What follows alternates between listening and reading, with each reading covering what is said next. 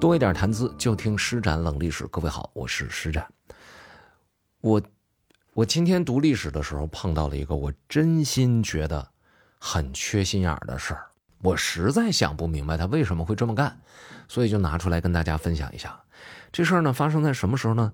公元前四十三年，汉元帝的永光元年。说这一年秋天，汉元帝呢打算出去祭祀祖庙去。这个虽然不是汉元帝的第一个年号，但是这是他使用第二个年号的时候的头一年，所以这一年的祭祀呢是非常主要的。他特意重新酿了酒，带着这个酒去祭祀祖先。要去祭祀呢，你得出门，这玩意儿他也不是在家就能办的事儿。出门呢，他需要走两步，然后去坐楼船出发。结果就在走两步的这个过程当中，有一大臣叫薛广德，就出来阻拦。怎么阻拦的呢？大家就可以想象一下，这个浩浩荡荡的皇家队伍啊，正在前进。这时候，在两边的这个大臣的排列当中呢，突然之间冲出一个人，扑通就跪在地上了，就把这皇家队伍就给拦住了。你听着感觉好像没有那么戏剧性，但实际上你想想，这个事儿其实是很意外的，因为这个也不是突然决定的，是早就想好要去祭祖的。百官能在两边列队，那不都是排练好的吗？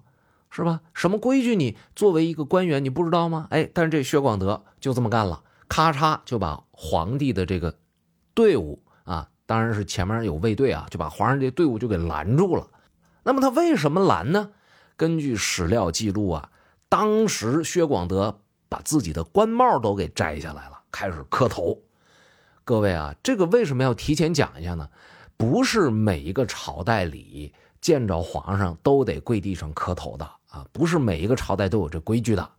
那个薛广德呢，把官帽给摘下来，那意思今天呢，我就我就不要体面了，哎，然后跪地下磕头，这是表达我要所说的这番话。它的重量是很大的，那么薛广德说了什么呢？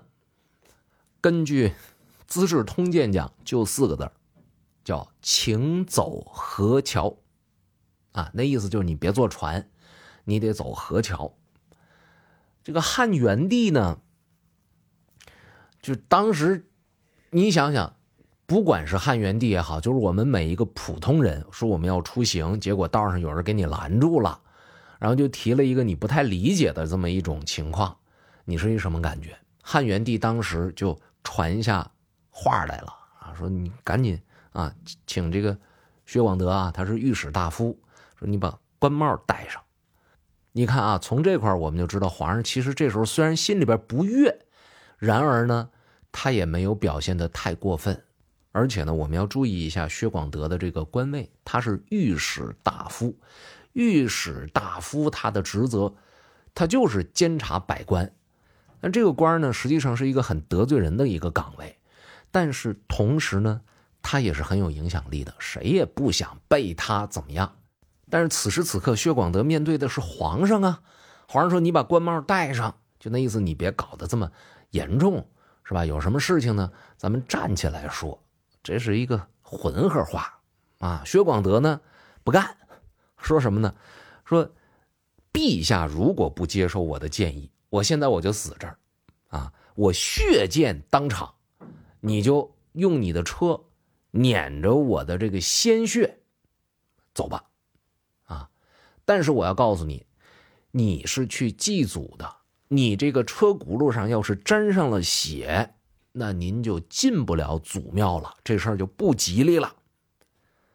哎，各位，这是什么？这是赤裸裸的威胁啊！皇上，你必须得走河桥，你不能从我这儿走，你不能坐这个楼船。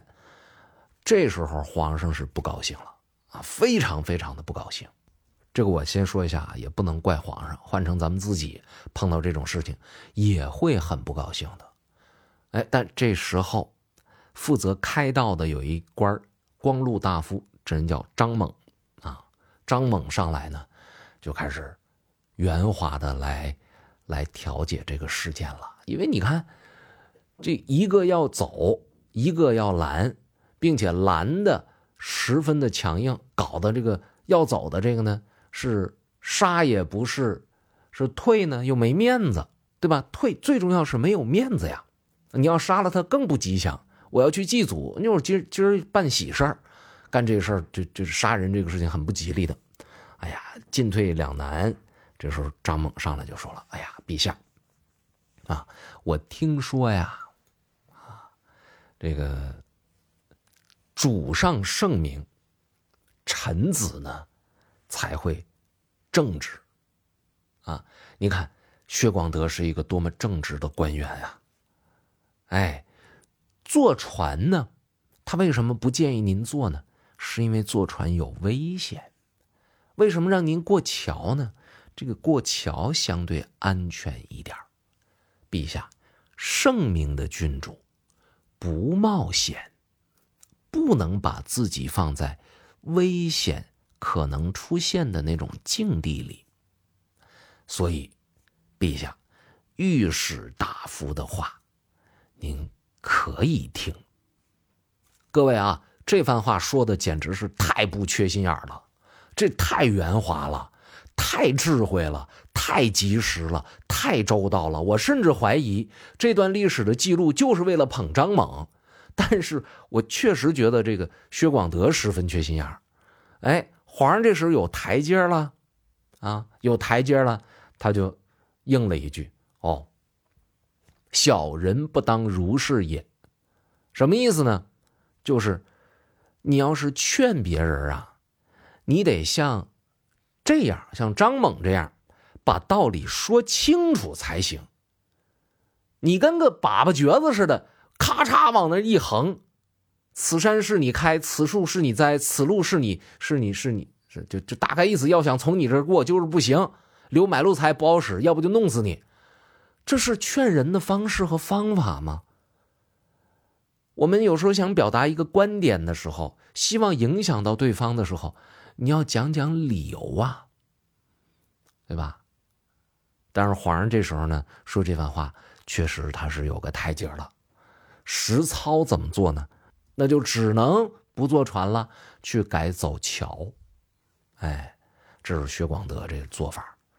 那么，虽然我在读到这一段的时候就觉得薛广德特别愣，但是你仔细想想呢，一个如果他一直就这么愣的话。恐怕他做不了这样高级的官员，对吧？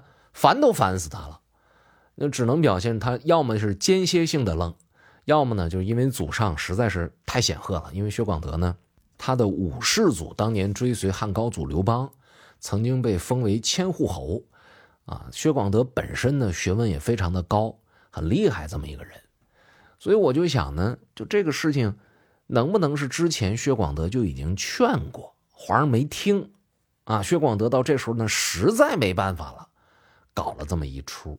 那么这种设想和推理呢，其实也符合，嗯，薛广德的一向的做法。因为这个他敢说，啊，有一回呢，说是汉元帝呢要去打猎去，皇上打猎呀，跟那个普通的老百姓打猎不一样。现在好多人打猎是一个什么情况呢？就是上山去碰去。哎，说是到哪儿我就，就就有兔子打兔子，有鹿打鹿，就是这种情况。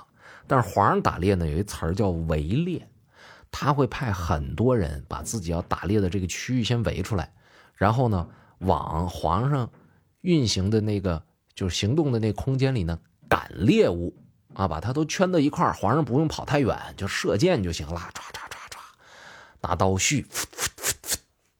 这都是猎物，到处都有。你不能说皇上打猎，出去跑四十七天，啥也没打着，啊，饿够呛、累够呛回来了，拉练去了，那不行。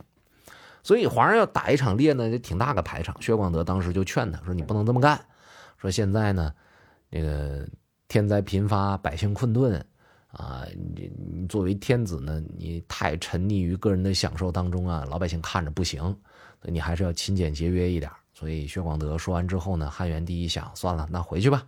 哎，这就跟你兴致勃勃的拿着钱要奔网吧去的时候，现在孩子是不是不怎么知道网吧了，是吧？这时候呢，你的妈妈出现了，说这假期马上就要结束了，你要珍惜这个假期啊。作业写完了吗？然后你心不甘情不愿的就回去了。哎，就是是这么一个意思。但是这毕竟薛广德和妈妈这不是一回事儿，孩子跟皇上也是两码劲儿，所以薛广德呢这么去劝皇上呢，在我看来这真是忠臣啊，忠臣啊，皇上呢也不是那么特别不通情达理的人。薛广德后来啊，他在隐退的时候，他并没有遭到皇上后来的打击报复，他是自己提出要回去的啊。皇上批准了他的辞呈，啊，赐了他车马，并且赐了他六十斤金。回到地方上之后呢，是地方上的官员亲自来接他，啊，他老家是哪儿？是沛郡。就是刘邦当年起义的那个沛县，后来呢变成了郡啊，呃，郡这个行政划分在秦朝以前它比县要小，在秦朝以后到了汉朝的时候呢，它比县要大。现在呢，这个郡的这个行政建制呢就被取消了，啊，他回到沛郡之后呢，沛这个地方的老百姓就为刘薛广德能够回来感觉到特别的荣耀。还特意呢，把薛广德拿回来的这个皇上赐的这个安车，给悬挂起来了。后世呢，有这么一词儿叫“悬车”啊，它所代表的意思就是光荣退休、光荣隐退啊，荣退的这么一个含义，就是打薛广德这儿来的。所以这事儿他就怕前后分析是吧？你光读那一点历史，觉得特别特别的缺心眼儿。但你仔细一分析呢，你给他一个前后的一个可行的，或者说是这个一个合理的这么一种解释，哎，一个忠实啊耿直的御史大夫官员的形象啊，一个刚正不阿、敢于冒死进谏的这么一个忠臣的形象就出现了。所以说，这个历史啊，它是非常非常丰富的啊。也能引发人们的想象和推理。好嘞，感谢您收听这一节的施展冷历史啊！也感谢一直为我伴奏的我们这邻居啊，这锤子爱好者啊，清晨就开始梆梆梆。希望各位呢，啊，这个能够喜欢我们的节目。